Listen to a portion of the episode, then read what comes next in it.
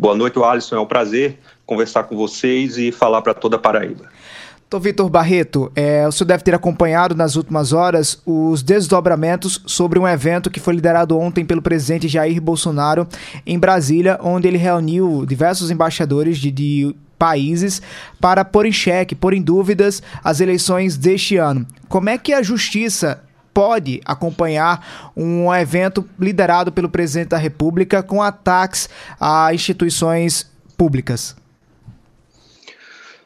O Alisson, os, os atos de Bolsonaro na reunião de ontem com os embaixadores, eles podem entrar para uma lista de condutas do presidente que, que podem ser enquadradas como crimes de responsabilidade que não se tratam de crimes propriamente ditos, no sentido do direito penal, que podem levar, por exemplo, a penas privativas de liberdade à prisão.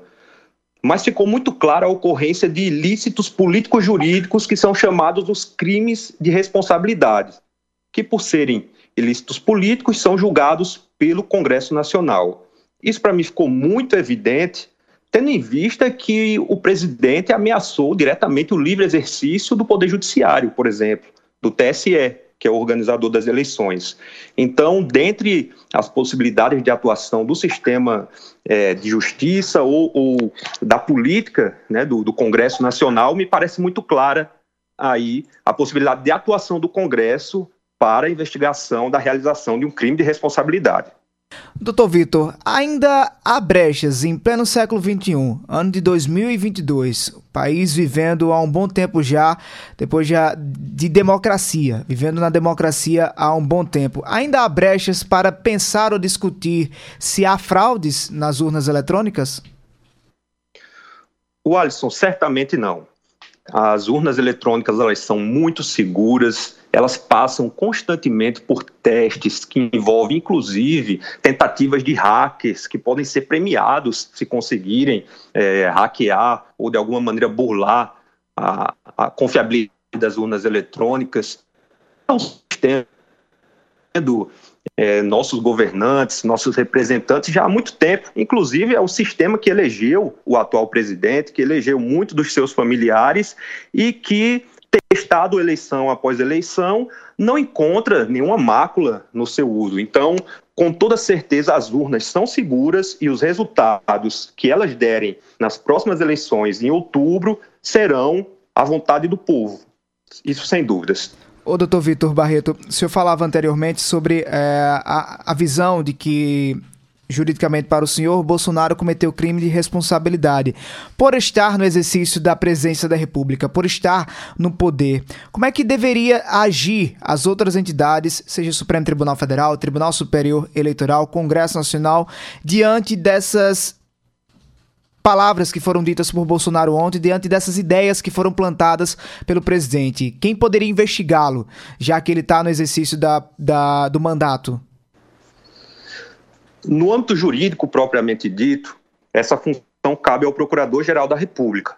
Sem dúvidas, diante de atos tão graves, o Procurador-Geral da República, Vladimir Aras, ele deveria iniciar uma investigação acerca desses, desses, casos, porque o que nós sabemos é o que foi é, divulgado, o que foi televisionado, mas pode ser que haja muito mais aí em relação a essa reunião e que nós ainda não sabemos. Então, uma investigação é necessária diante de um ato tão grave quanto esse. Isso no âmbito jurídico. No âmbito político, é cabível, diante de um crime de responsabilidade, um pedido de impeachment.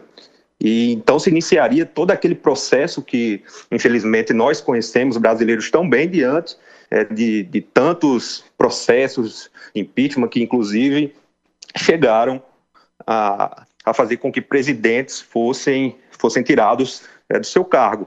E aquele processo que inicialmente passa pela Câmara dos Deputados e, enfim, é julgado pelo Senado Federal sob a presidência do ministro do STF. Então, esse aí seria é, o julgamento de um crime de responsabilidade, um ilícito político e jurídico.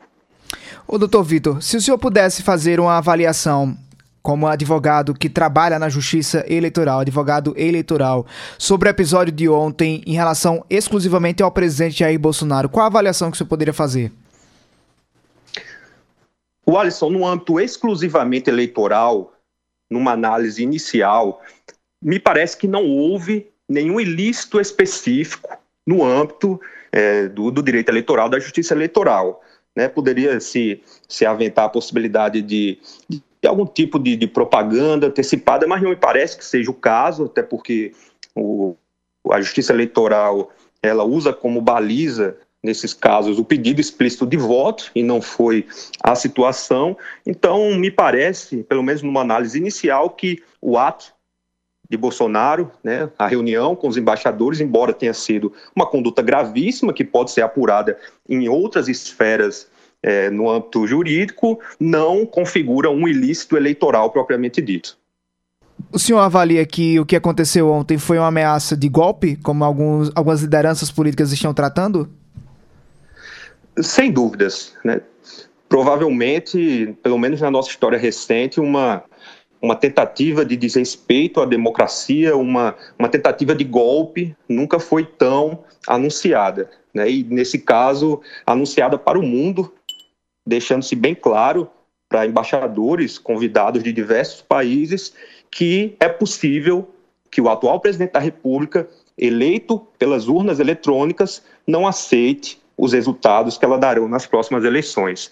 Infelizmente, é mais um capítulo triste é, da nossa democracia e esperamos aí que os atores jurídicos, políticos, a sociedade de uma maneira geral, é, repulse esse tipo de atitude né, e tome as providências necessárias para que a nossa democracia ela se fortaleça e não, não, não fique sujeita a esse tipo de ameaça. Doutor Vitor Barreto, muito obrigado pela sua participação e pelos esclarecimentos na hora H. Boa noite para o senhor. Boa noite, eu que agradeço, Alisson. Um abraço.